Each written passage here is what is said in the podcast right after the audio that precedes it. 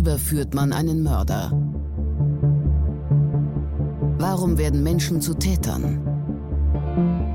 Und welche Abgründe können in jedem von uns stecken? Im Sterncrime-Podcast Spurensuche erzählen Ermittler und Spezialisten über ihre spannendsten Fälle und die Herausforderungen ihres Berufes. Wenn Josef Resch einen Auftrag bekommt, beschreibt er das so. Da ist jemand an mich herangetreten. Denn besonders konventionell sind die Jobs nicht immer, die er macht. Manchmal kennt er seinen direkten Auftraggeber gar nicht. Josef Resch ist privater Ermittler. Das heißt, mal beschafft er für einen Kunden das Geld zurück, mal führt er Polizisten auf die Spur von Kokaindealern. Heute ist er bei uns zu Gast und erzählt, was man können muss, um auch im Zwielicht und in den Grauzonen erfolgreich ermitteln zu können.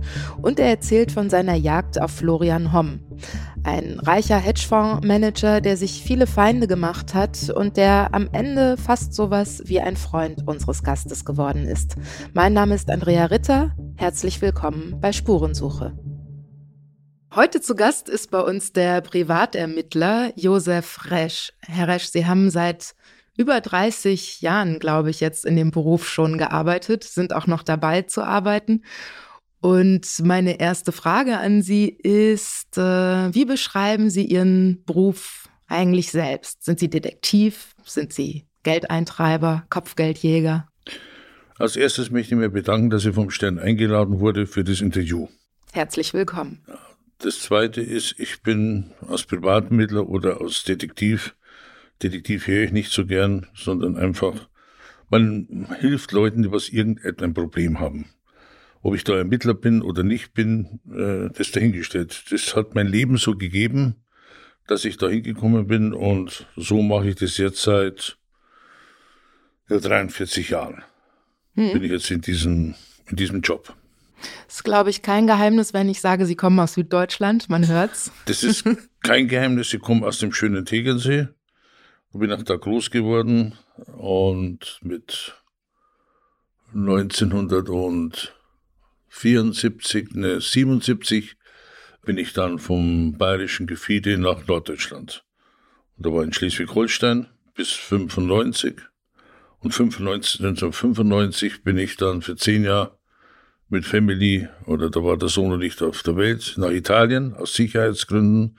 Da musste ich aus Deutschland weg, weil viele Drohungen auf mich eingelaufen sind, was mit Drogenaufkauf für die Polizei zu tun hatte. Darüber sprechen wir gleich, ja. ja und äh, war dann zehn Jahre in Italien, war auch in Deutschland total abgemeldet, mich gab es gar nicht mehr. Mhm. Wir hatten wunderschöne Zeit in Italien. Der Sohn ist dann zur weggekommen, in Italien noch in die Schule gegangen und 2005 sind wir nach Deutschland wieder zurück. Mhm. Und dann war die Entscheidung, bleiben wir in Tegernsee, wo ich herkomme, oder gehen wir nach Norddeutschland, da kommt meine Frau her. Und dann habe ich mich aber für Norddeutschland entschieden, weil ich liebe das weite Seen und das Meer, ich liebe das Wasser und es ist halt bei der Ostsee. Ja. Ja, bevor wir gleich auf zwei Fälle eigentlich eingehen, die äh, Ihren Beruf ein bisschen beschreiben und wo man auch versteht, warum das durchaus gefährlich ist, was Sie machen, möchte ich noch fragen, das ist ja nun kein ganz gewöhnlicher Beruf, äh, den Sie ausüben, vor allen Dingen, wenn man ihn so ausübt, wie Sie ihn ausüben. Wie sind Sie da reingewachsen? Das ist, Sie haben ja keine Lehre gemacht. Nee, es gibt auch für das gibt es keine Lehre. Äh, auch ein Polizist lernt seine Vorschriften und was er darf und was er nicht darf. Aber ein guter Polizist holt sich seine Erfahrung auf der Straße. Er holt sich die Erfahrung mit der Umwelt und mit den, mit den Menschen. Was anderes ist nur in die Bücher gelesen. Als Detektiv da was oder Privatler mit zu lernen, nein, das heißt, und der eine kann gut Sport, Tennis spielen, Fußball spielen, was auch immer.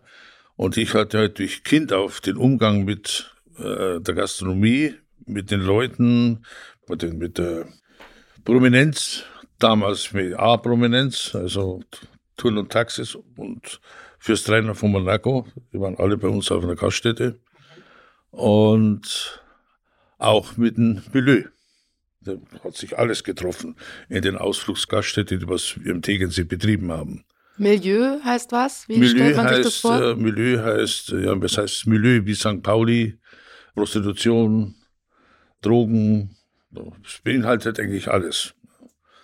Und ich hatte dann äh, Bekanntschaften in der Schweigheim gemacht und habe München besucht in einer Diskothek.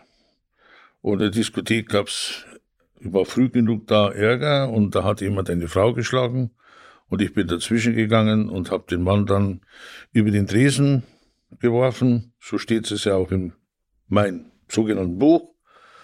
Und damit war ich eigentlich bei den Frauen irgendwie gut gesehen. Die haben mich gefragt, ob ich nicht aufpassen möchte. Die haben so Apart gehabt. Ja, und da hat man natürlich eigentlich schnell ein gutes Geld verdient. Deswegen ist man aber da lang kein Zuhälter oder sonst der ist man noch lange nicht. Zuhälter ist der, der was die Leute, die Frauen ausbeutet, sagt, du musst und du musst das, du musst das. Ne? Das ist ein Unterschied. Mhm. Sie, haben, Sie haben eher beschützt. Ja, das ist ein Riesenunterschied. Das ist, was die Leute immer verwechseln.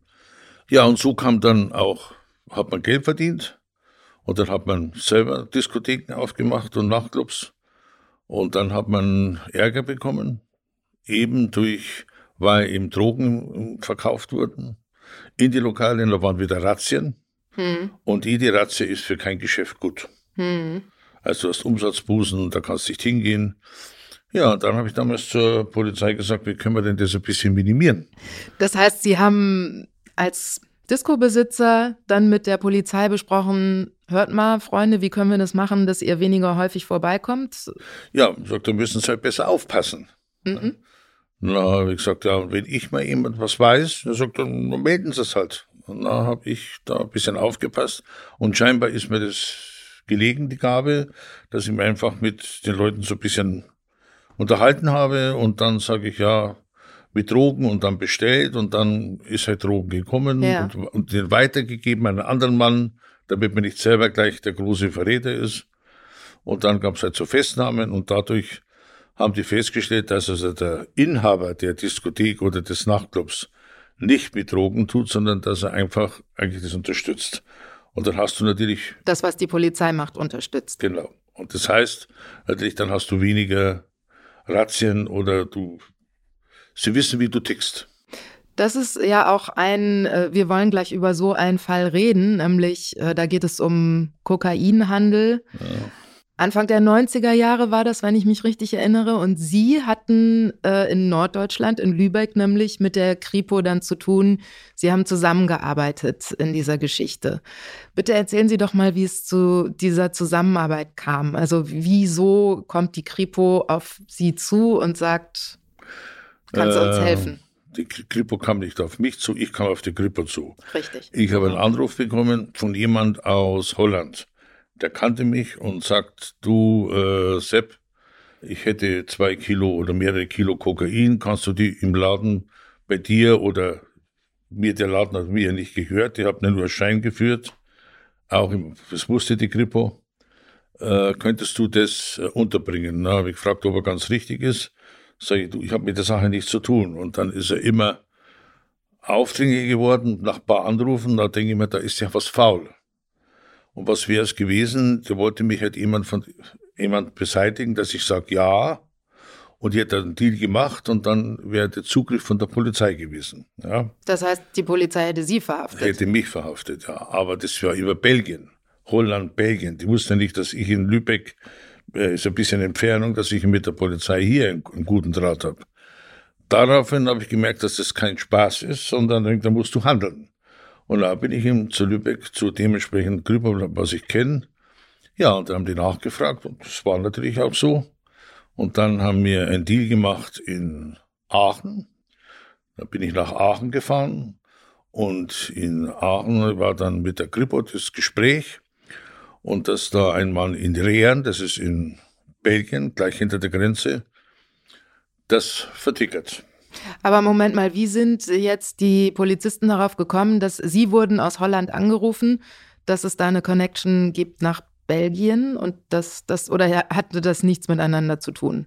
Zunächst der, was mal. mich aus Holland angerufen hat, ja. das war kein Polizist. Nein, das nein, war ein Dealer. Das war ein Dealer, genau. Ja. Der wollte Ihnen das Koks anbieten zum Weiterverkauf. Richtig. Und der hatte aber Dreck am Stecken.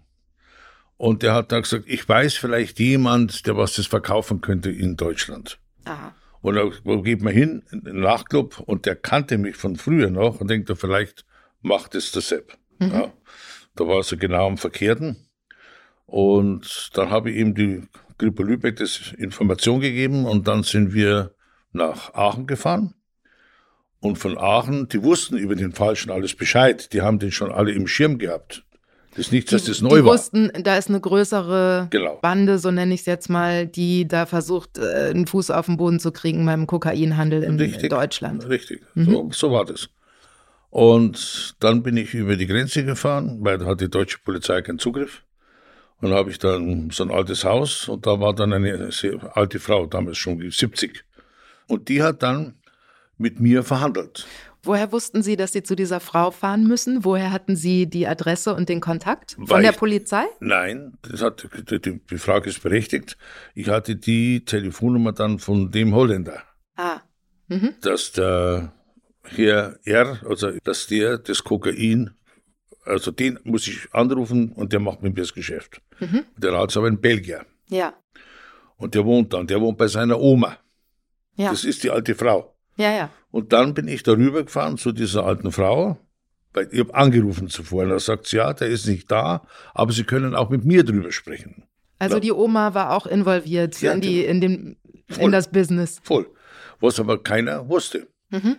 Und dann habe ich mit ihr gesprochen und da ging es dann auch um so einen Walnussschnaps, werde mein Leben nie vergessen, wo sie mir eingeschenkt hat. Das war so ein ganz altes Haus mit Plumpsklo, das kann man sich gar nicht vorstellen. Ja.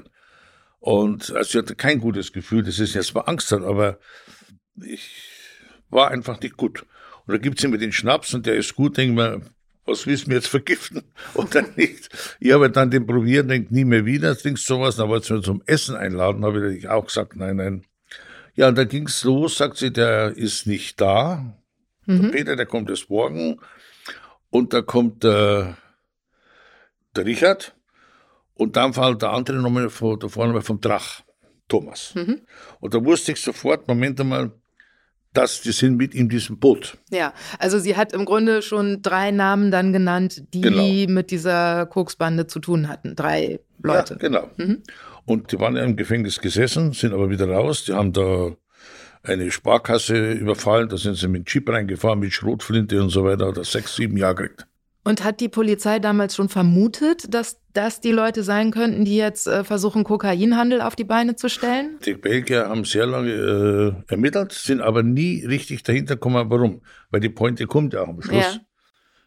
Ja, aber Sie saßen jetzt erstmal bei der Oma, haben Genau. den Nussschnaps, Walnussschnaps getrunken und die Dame hat also schon ein paar Namen fallen lassen, die Sie sich dann einfach Genau. abspeichern, weil aufschreiben können Sie die ja nicht in dem Moment. Nein, eben. Das heißt, das mussten Sie sich schon mal merken. Und dann, was haben Sie konkret mit dieser älteren Dame dann besprochen?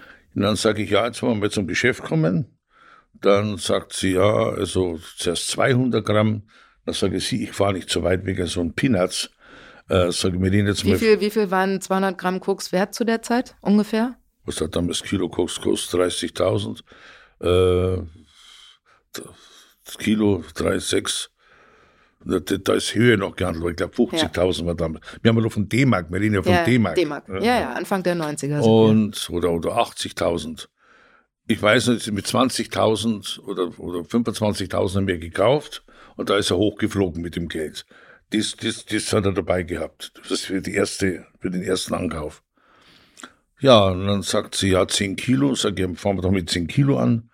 Nein, das ist beim Mal gar nicht. Das muss eine Probe sein. Das ich aber nicht 200 Gramm, also dann waren es halt 500 Gramm. Aber hat denn die äh, ältere Dame, oder ich nenne sie jetzt einfach mal die Oma, gesagt, wie sie an so viel Kokain kommt? Ja, die hat gesprochen im Namen ihres Neffens. Und den habe ich gewusst, dass sie über alles Bescheid weiß. Ne? Ja, und dann sagt sie, wird den ausrichten und sage gut, dann machen wir 500 Gramm, aber wir machen das in Lübeck. Wir machen das nicht hier in Lübeck, weil in Lübeck weiß ich, wo ich stehen muss, ich weiß, äh, was für die Polizisten sind, äh, da habe ich Heimrecht. Ja? Und äh, wieso hat sie nicht einfach gesagt, okay, hier sind, äh, wir machen das jetzt hier sofort? So raffiniert war sie schon. Erstens weiß ich nicht, ob sie es wirklich vor Ort hatte. Ja. Dass sie selbst äh, irgendwo hinfährt, das glaube ich nicht. Ich denke auch, dass sie allein war. Vielleicht war irgendwo in einem anderen Zimmer noch wer versteckt, ich weiß es nicht. Aber sie hat alleine verhandelt mit mir. Und das macht man auch nicht, sondern da lässt man sich schon einmal Zeit. Man gibt nichts über sofort ein, ein, Drogen über. Also das ist nicht dabei. Und es wäre nicht gegangen, ich hätte das Geld auch gar nicht gehabt. Hm. Es geht ja nur Geld gegen Ware. Mhm. Das heißt, man macht es immer so, dass man erstmal ein Vortreffen macht, man sieht sich mal. Ja. Und nimmt, nimmt so ein Gespür auf oder wozu dienen dann diese Doch, Treffen? Das ist dann schon ein Gespür, sagen wir, du siehst dann schon, in, wie soll ich das erklären? Es gibt Sachen, die kann man nicht erklären. Darum schaue ich immer die Menschen in die Augen. Wie, wie wird sein Verhalten? Wird er nervös? Wird er nicht nervös? Darum habe ich mich immer zuvor erkundigt, wenn ich mit Leuten gesprochen habe, wie tickt er? Das war jetzt hier nicht der Fall mit der Oma, weil das war jetzt außen, aber sonst immer zuvor. Was hat er für eine Hobbys? Äh, was isst er gern? Was trinkt er gern? Äh, wo geht er gern hin? Was hat er für eine Klamotten gern an, damit man einen Einstieg hat? Hm. Was macht er für einen Sport? Man muss einen Menschen irgendwo kennenlernen. Und wie verhält er sich?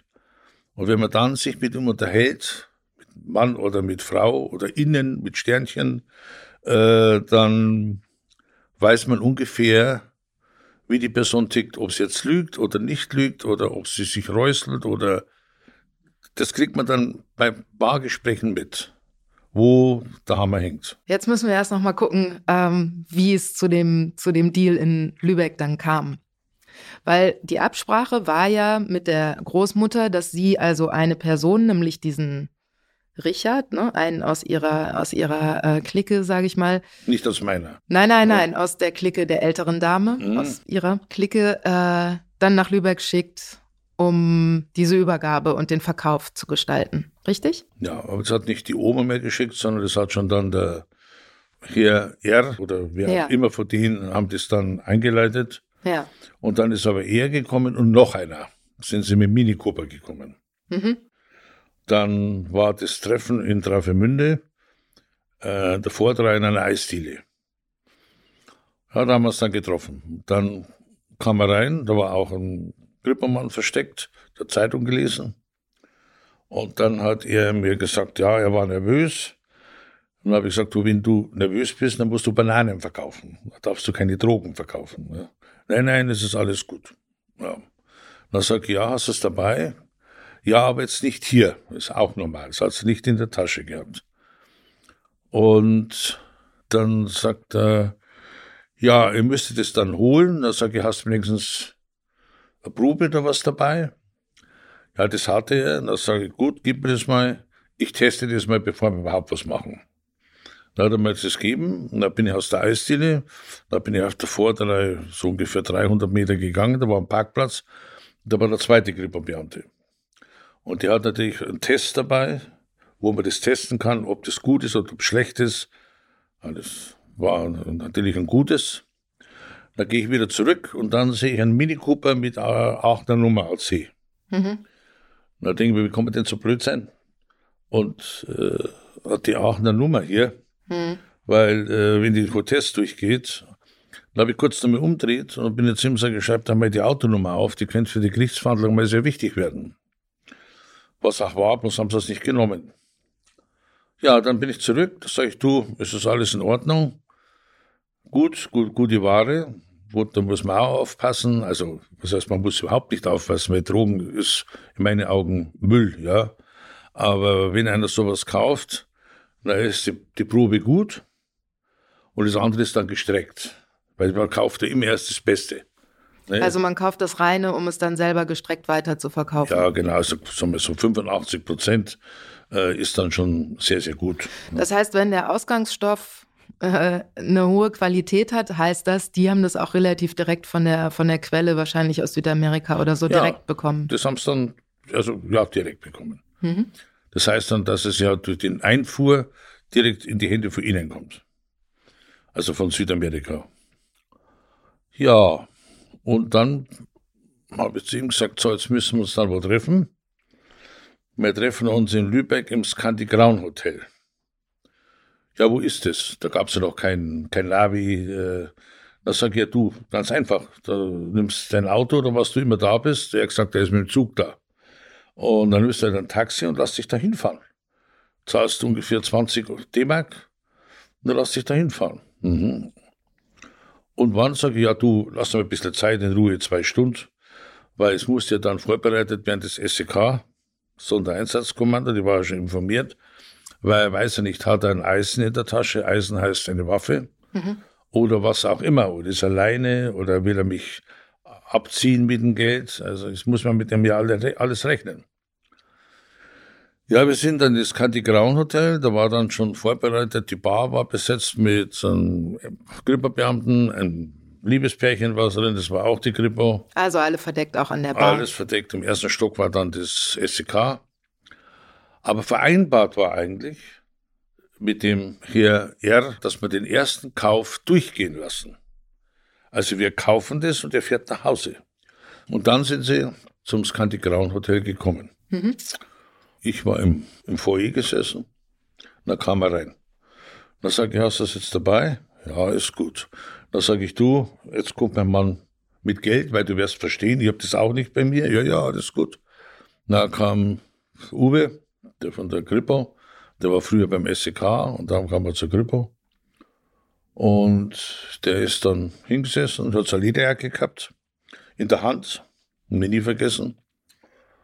Und dann tut er unterm Hemd das 500 Gramm raus, gibt es ein. Uwe mit dem Finger, schneidet so leicht auf den Finger, probiert. Mhm. Also es ist Kokain, nicht das reines Mehl ist. Ja gut, dann hat er die Rolle raus, das was mich gestört hat, weil die Rolle ist so, so Zuhälterart. Was ist Rolle? Geldrolle. Eine Geldrolle, so Zuhälterart. Wie viel waren das dann ungefähr? Äh, 25.000. Okay. Und das ist zur Art, weil das so protzig ist, dass so. Ja, mit Gummi. So, ja. so, so, so, das, sondern das sind sind dann Kuvert, flach.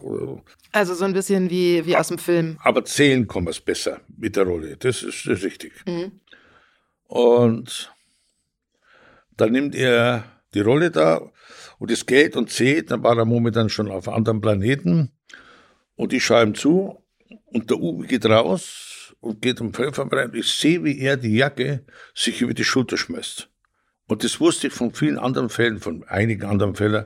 Das heißt Zugriff. Mhm. Und in dem Augenblick wusste ich, dass das vorbei ist, dass es keinen zweiten Kauf mehr gibt. Mhm. Was ist dann passiert? Äh, dann ist die Tür aufgeflogen, da ist das SEK rein. Und da war er mal gleich quer in der Luft gelegen und das Geld durch die Gegend geflogen und dann Sack drüber und ich habe dann das hochgemacht, weil jetzt ich auch noch am Boden liegt. Ja, ja und äh, dann haben sie ihn abtransportiert. Und da war ich selbst geschockt, weil ich mir gedacht habe, was soll der Mist jetzt hier? Das ist ja, es ist, ist, Peanuts, tut mir leid, das war Peanuts. Ihnen ging es um die Hintermänner ja, natürlich. Um die Hintermänner. Dann sag ich, ist, jetzt alles, ist das jetzt alles vorbei? Und dann kam Uwe wieder rein und sagte, du, Sepp, äh, es ging nicht anders. Wir haben vom Staatsanwaltschaft äh, den Order kriegt, wir müssen zugreifen.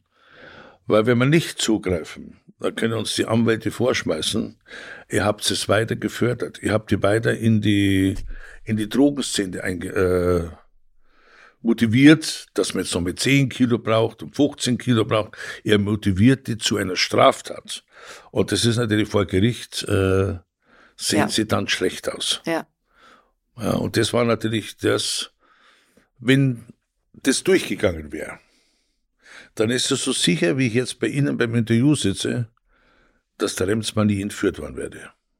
Tja, der, das der, müssen Sie jetzt nochmal erklären. Wer sind genau diese ominösen Hintermänner in dem Fall gewesen? Das waren genau die Leute, die was das Geld... Oder zumindest der eine, dessen Namen man nennen darf, weil er verurteilt ist. Der ist verurteilt, den darf man nehmen, das ist der Drache. Mhm. Der wäre nämlich dann, das war ja mit der Rädelsführer, das war der andere mit dem Mini Cooper, weiß jetzt nicht jetzt die Namen, weil ich habe nie groß Namen gemerkt, weil ich selbst mehr Namen habe wie der Faschingszug mit dem Karneval in, in Köln. Weil ich habe auch immer falsche Namen getragen. Darum ist Name der, für mich Schall und Rauch. Der äh, Thomas Drach heißt er auch, ohne Drach, das ja. E. Ja. Thomas Drach.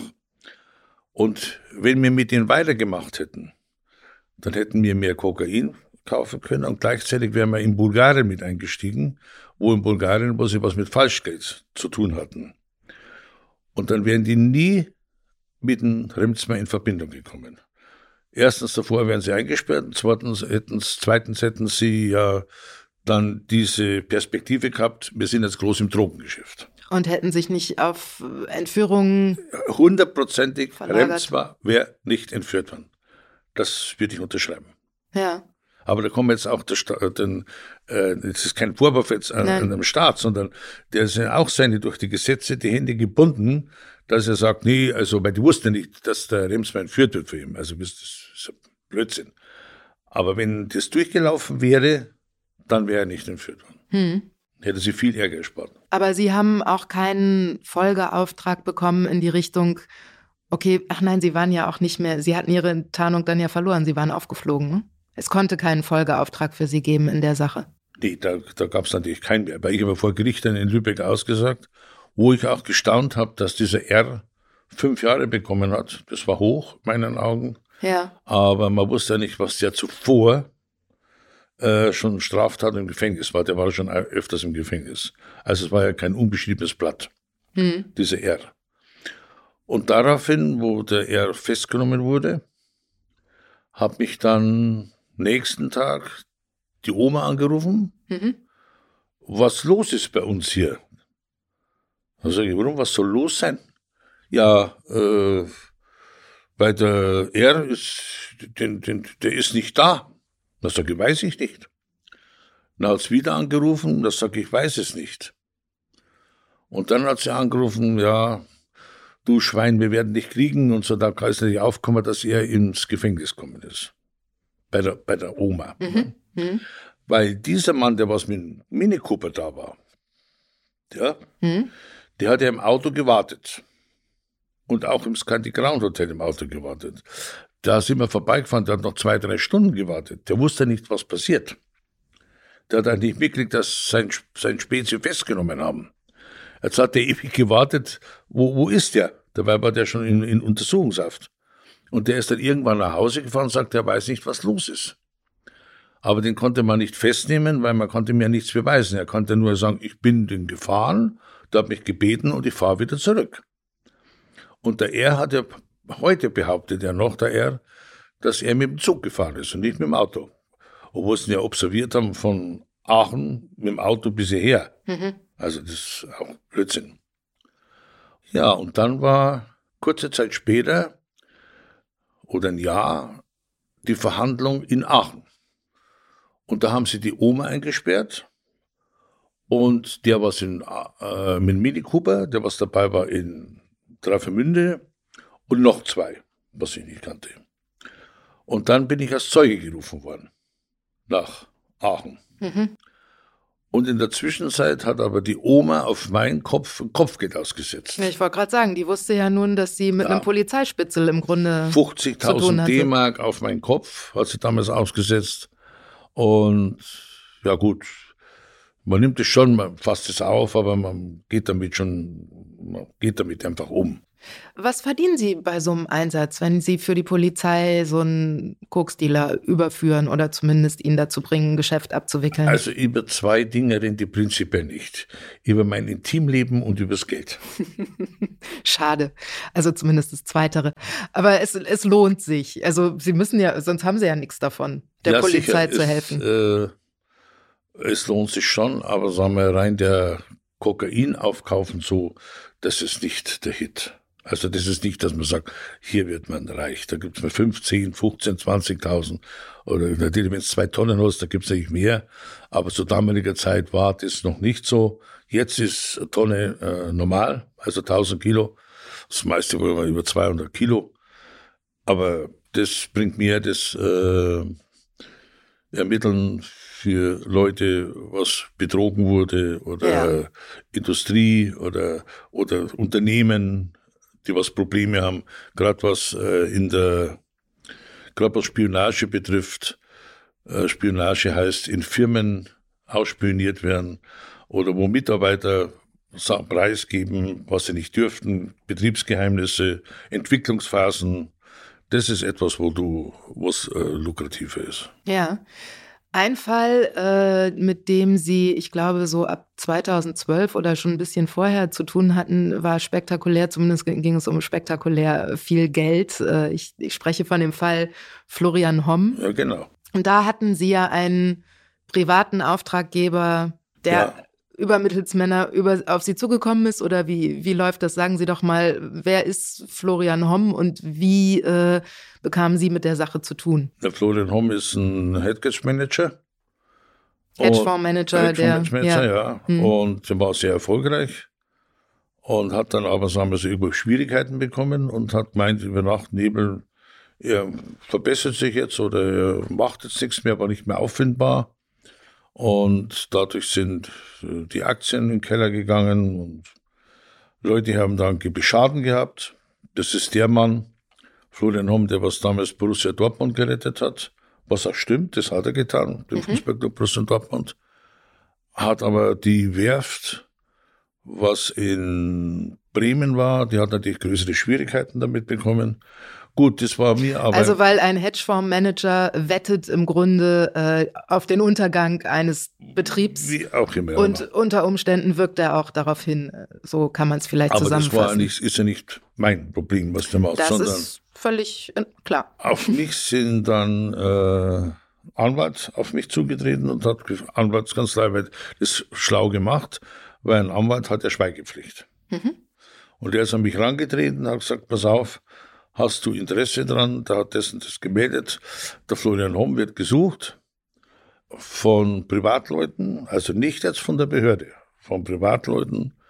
Und wenn du den findest, es wird zuerst sind 650.000 ausgelobt worden, dann glaube ich 1,2 Millionen und dann am Schluss waren es 1,5 Millionen. Also wir haben das dreimal, zweimal erhöht. Okay, da, das heißt, diese Privatleute waren einigermaßen sauer, weil sie nämlich Geld verloren hatten durch äh, ja, Herrn Homs.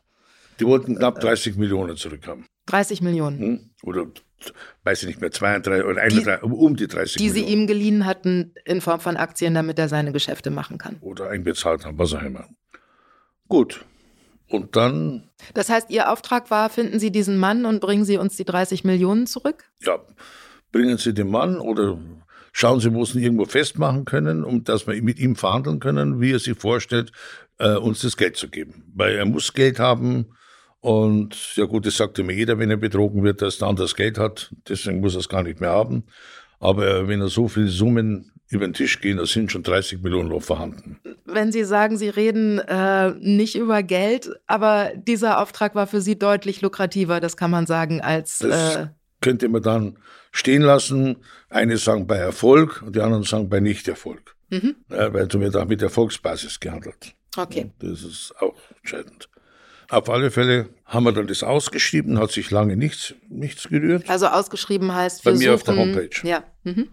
Und richtig in Fahrt ist es dann gekommen, wo Kollege Brambusch. Ein Journalist? Journalist von. Von der Financial Times, glaube ich, ne? Ein Wirtschaftsjournalist. Times, ja. Und dann äh, ist er bei Grunland ja ist am Schluss gewesen. Also ein Wirtschaftsjournalist fand es natürlich interessant, weil es um einen Hedgefondsmanager äh, ging, ja. der überall auf der Welt äh, verschwunden war. Und äh, genau. der hat sich nun interessiert, dass auf den gewissermaßen, ja, jetzt nicht Kopfgeld, aber zumindest Finderlohn, äh, kann man sagen, ja, ausgesetzt ist. Kopfgeld hat es damals geheißen, ja. Kopfgeld sagt man. Aber es, ja. ging ja, es ging ja darum, erstmal nur um einen Hinweis auch auf ihn, oder? Ja, aber es geht ja am Hinweis im Hintergrund. Für mich war es Hinweis. Was die Presse draus macht, ich kann nicht schreiben, was die Presse hat, Kopfgeld geschrieben. Okay. Auf diesen Kopf sind 1,5 Millionen ausgesetzt. Wo ist er? Mhm. Nicht lebendig und so, sondern wo, einfach wo ist er, hält er sich auf.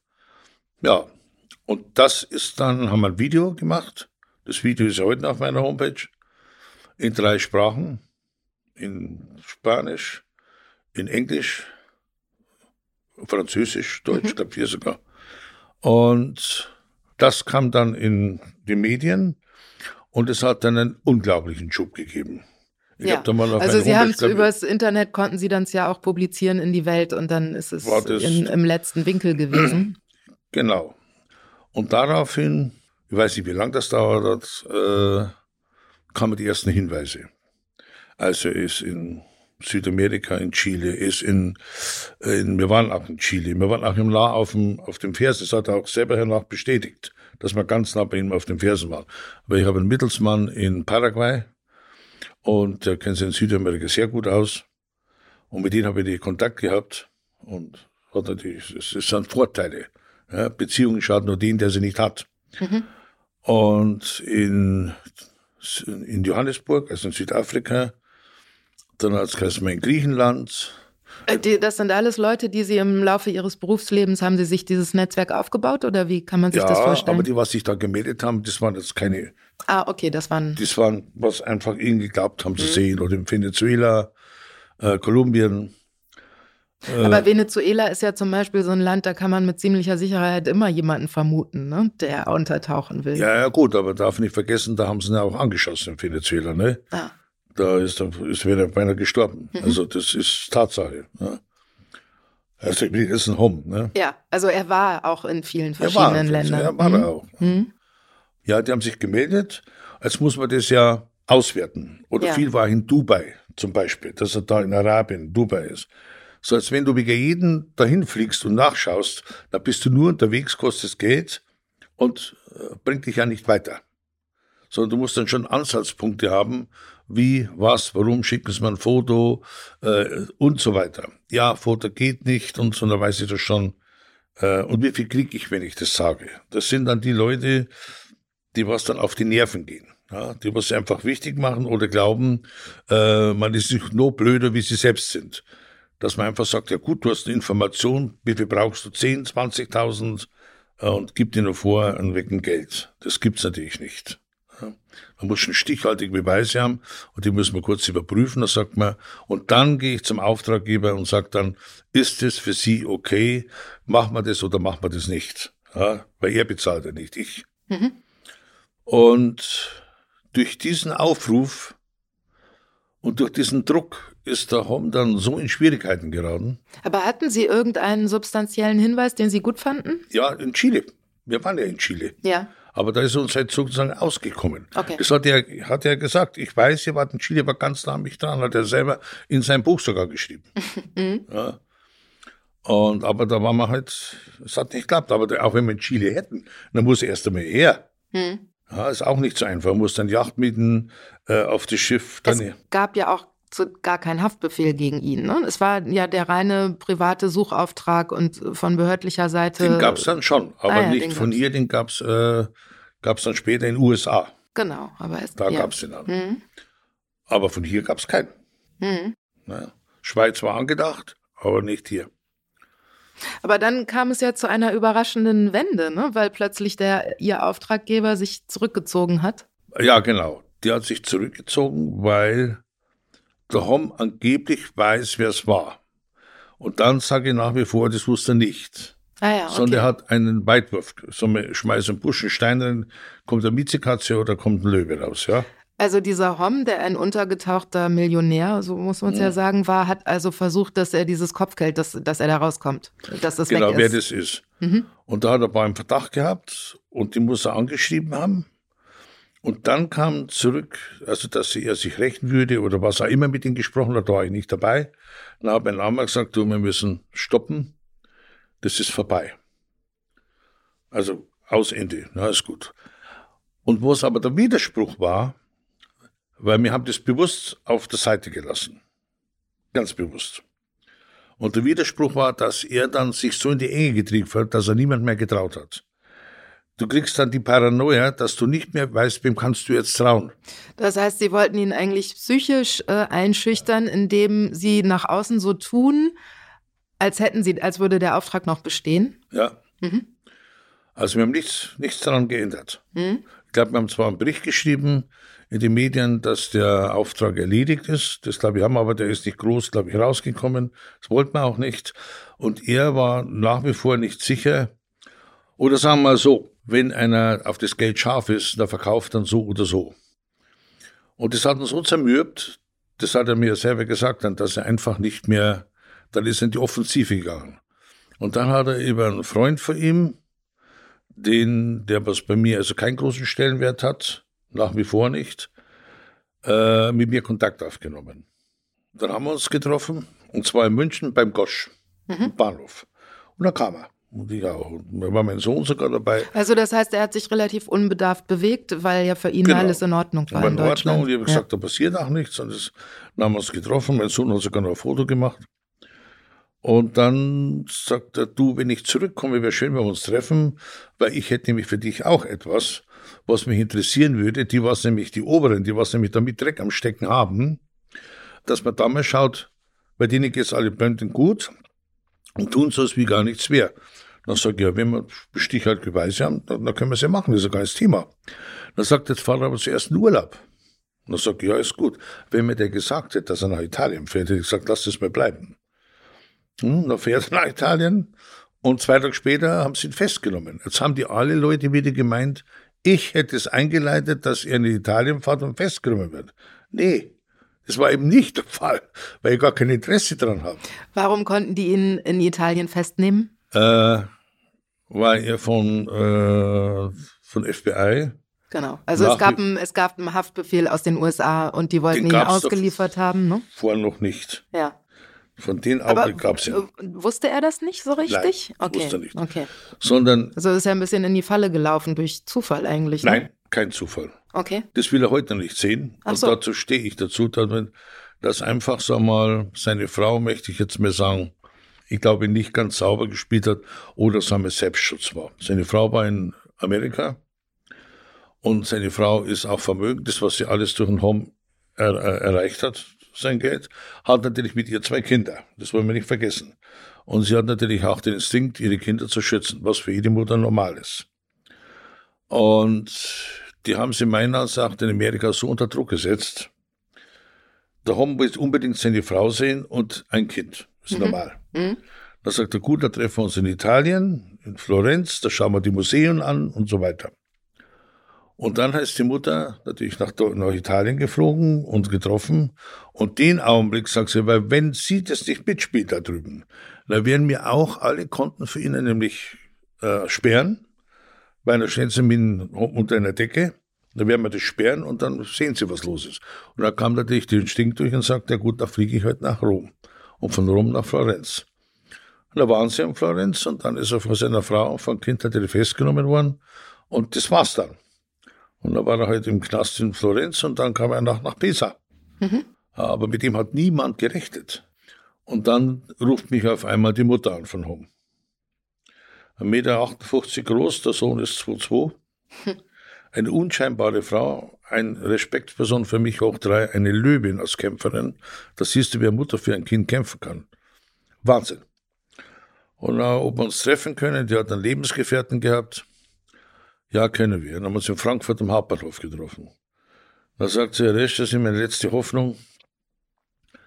Mein Sohn stirbt im Knast, wenn sie den nach den USA ausliefern, dann kriegt er 50 oder 100, ja, das überlebt er nicht. Was also eben, weil er eine chronische Krankheit hat ja. und sie einfach ihm das nicht genau. zu, also sie meint, er hält das nicht durch. Das, das hält er nie durch und äh, ja. Gut, sag ich mal, stellen Sie sich das vor. Ja, er muss halt, er muss aus dem Gefängnis raus. Und sagt, ja, äh, ich bin ja kein Anwalt. Ja, also die Anwälte kümmern sich drum, die kümmern sich mal ums Erste, dass das, das Geld kriegen. Ja, das ist auch, auch normal. Und dann das Zweite, ob er auch rauskommt. Dann sage ich, ja, also Sie stellen sich vor, dass man ihn aus dem Gefängnis holt. Und dann sage ich, Sie, das sage ich jetzt schon, wenn das sowas wird, dann wird das also nicht billig. Und dann ist das mit Risiko verbunden, weil du hast den Augenblick mit Menschen zu tun, die vertrauen musst. Und du brauchst auch natürlich das Netzwerk. Jetzt war ich aber zehn Jahre in Italien und habe natürlich da unten auch mein Netzwerk gehabt und auch über Ärzten und äh, über Sport, die was für Verbindungen hatten. Ja, und dann sage ich, ich werde es einmal versuchen. Das heißt ja auch, Sie wurden vom, vom Jäger Florian Homs plötzlich zum Fluchthelfer für ihn ne? und arbeiteten plötzlich für seine Mutter. Also ja. Nur um das nochmal klar zu machen, dass Sie wirklich ja. sich nicht an einen Auftraggeber gebunden fühlen, sondern es geht ihm um die Ja gut, um die das Sache. war ja damals auch vorbei. Das mhm. war mein Auftraggeber. Ja, ja, klar. Er hatte zurückgezogen, ja. Dann habe ich abgewegt, wenn wir Leuten, machen wir es oder machen wir es nicht. Was hat er denn verbrochen? Hat er Kinder entführt? Hat er Kinder vergewaltigt? Hat er jemand umgebracht? Also wie kannst du es moralisch vereinbaren, dass du das tust? Das ist ja illegal, jemanden aus dem Knast ja, zu wie, na, befreien. Nicht, nicht nur das, sondern kannst du das auch verantworten. Weil wir jetzt haben wir jetzt so keinen Kinderficker aus dem Knast holen. Ne? Mhm. Äh, es steht sich von selber oder Frau umgebracht oder was jetzt auch immer, was Kapitalverbrechen ist. Aber er hat, was hat er denn gemacht? Er ist in ganz Europa wird er nicht gesucht. Er hat mit Aktien man Geld unterschlagen. Also das kommen jetzt Einstufen von eins bis zehn. So, und jetzt müssen Sie erzählen, der Plan war ja offenbar, Herrn Florian Homm mit dem Leichenwagen aus dem Knast zu schmuggeln, richtig? Ja, nicht aus dem Knast, sondern von da über die Grenze. Das war das Entscheidende. Also aus dem Knast rauszubringen war, das war ja alles auch fertig. Das ist alles fertig gewesen. Das heißt, das Geld wäre dann äh, von mir und Leuten nach Italien gebracht worden. Das wären dann logischerweise Euros gewesen. Eine Million wiegt 2,3 Kilo. Da kann man es ausrechnen bei 5 Millionen. Äh, es ist verpackt, das sind 500 Euro Scheine. Also das heißt, das Geld hatten Sie da liegen irgendwo? Das ist, liegt dann da. Ja, los geht nur mit Bargeld. Ja, Logisch, ja, ja. das geht's ja nicht. Die hätten den rausfahren. Er hat das, das Stichwort hat geheißen, das Codewort Flori, let's go. Mhm. Florian. Und das Geld wäre gegangen an die Gefängnisbeamten? Die, was gebracht hat, hätte das Geld gekriegt. Ja. Also die wären von Pisa, hätten sie ihn gefahren nach Florenz. Das ist eine schnelle Strecke. Also bevor das gemerkt haben, die müssen ja wissen, wann die nächste Zählung ist, das müssen ja die wissen, nicht ich. Entweder sie bringen ihn, kriegst du sie bringen ihn nicht, dann gibt es das eben nicht.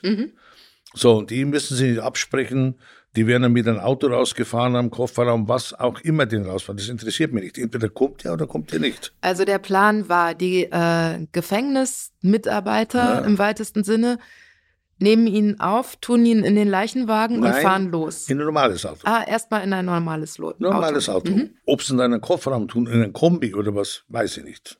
Okay. Das ist auch nicht mein Problem. Also Hauptsache raus aus dem Knast. aus dem. Knast. Mhm. Und von da weg war es dann mein Problem. Ja. Und wo er in, in, wenn er in Florenz angekommen wäre, wäre er sofort in ein äh, Haus, wo so wie ein Apartment ist, und da wäre er nicht aus dem Fenster schauen, da wäre er gewesen. Gut. So, und dann äh, wäre aus meiner Gegend, in Deutschland, im Süden, wäre ein Leichenwagen gekommen. Das Geld war auch klar, mit 150.000. Wäre gekommen mit großen Sarg.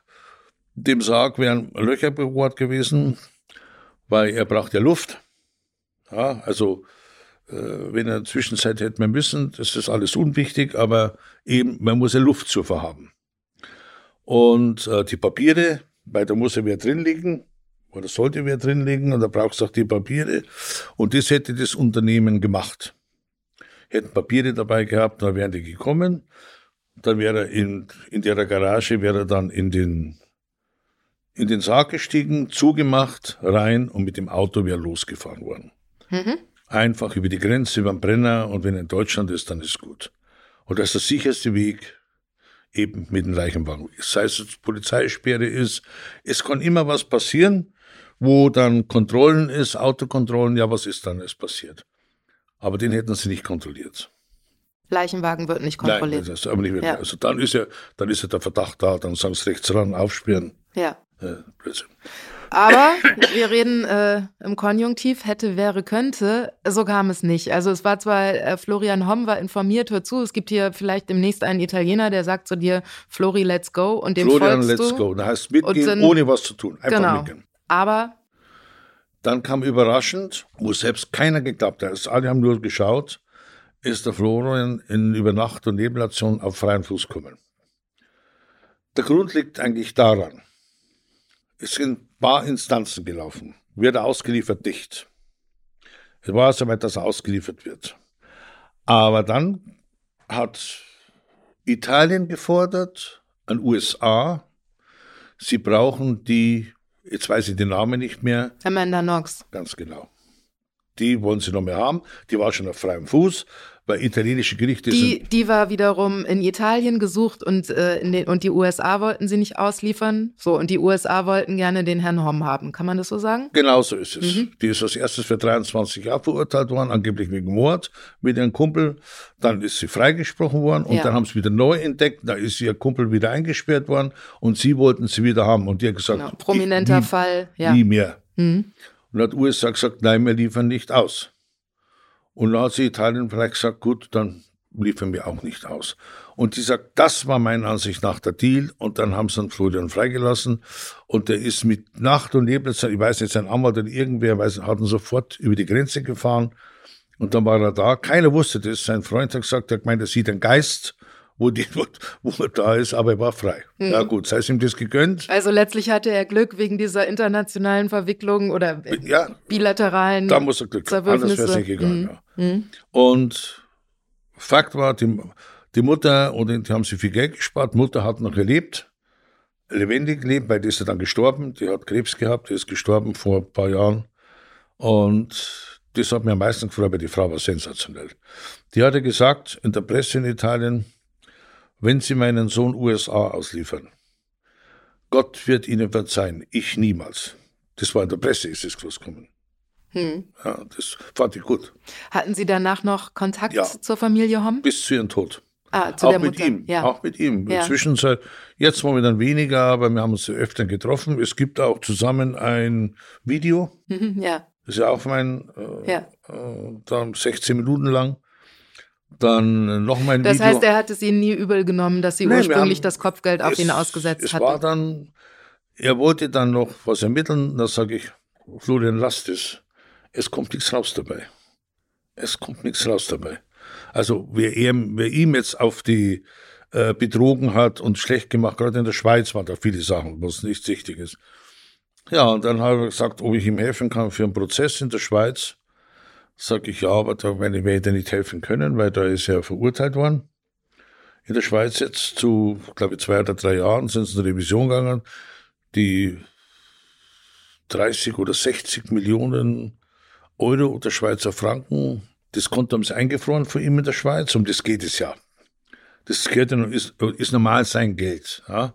Aber die USA will das Geld haben, von dir will er gar keiner Geld von ihm. Auch in Deutschland keiner, will keiner Geld. Mhm. Weil sonst wird es ja ein Verfahren geben. Gibt's nicht. Ich habe noch eine letzte Frage. Ähm, und zwar, Sie müssen ja aufgrund Ihres Berufs sich auf sehr viele, nicht nur auf sehr viele verschiedene Menschen und äh, Milieus einstellen. Sie müssen ja auch zum Teil richtig in diverse Rollen schlüpfen. Ne? Sie können, wenn Sie glaubhaft ein Koksankäufer sein wollen, äh, müssen sie sich anders verhalten, als wenn sie in einem anderen Kontext auftreten, wo es um Wirtschaftsspionage oder was weiß ja. ich geht. Wie machen Sie das? Das ist eine sehr gute Frage, ja. Und die kann ich beantworten. Und es hat nichts mit Arroganz zu tun, sondern es hat was zu tun, entweder man hat es oder man hat es nicht. Ich glaube, das kann man nicht lernen. Ich erkläre es nochmal. Wenn ein Beckenbauer Fußball spielt und der dem auch, und jeder trainiert zehn Stunden, dann kann der trainieren will, die wird es nicht rein, weil der hat eine gewisse Begabung. Gottesbegabung.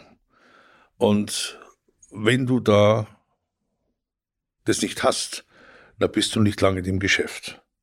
Da fliegst du raus. Und ich bin jetzt 43 Jahre dabei.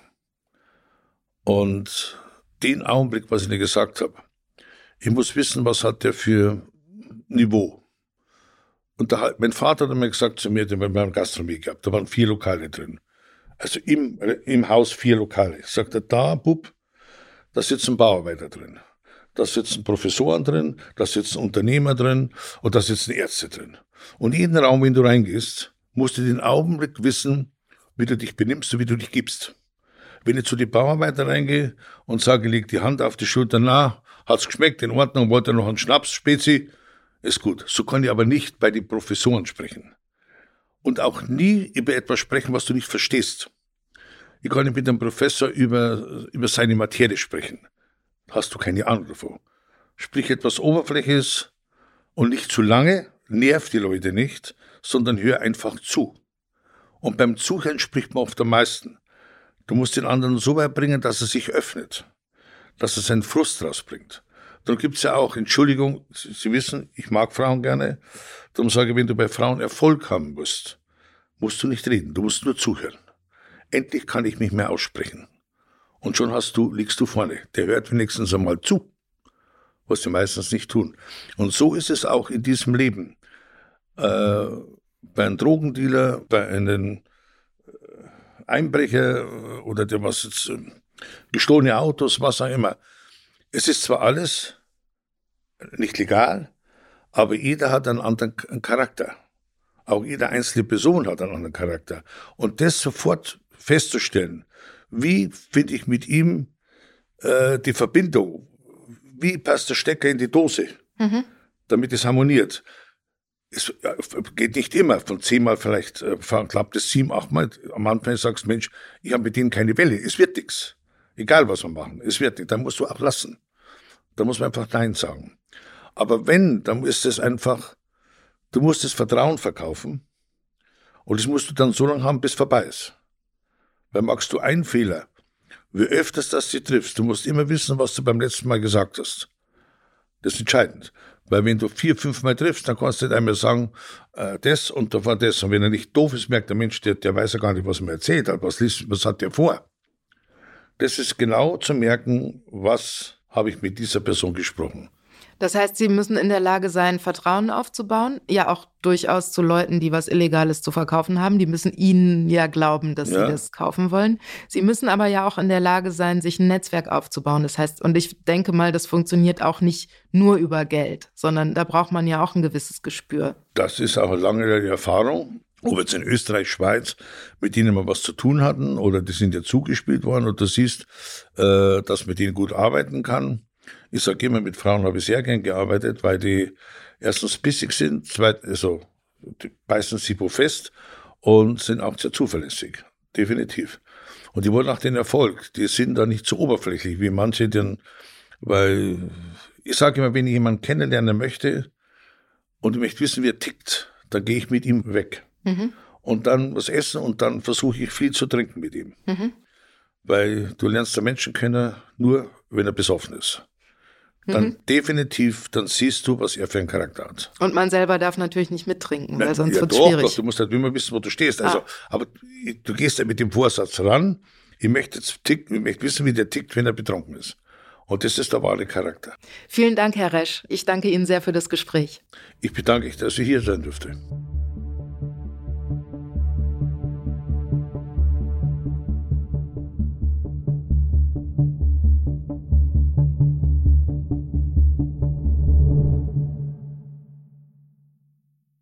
Dieser Podcast ist eine Produktion der Audio Alliance.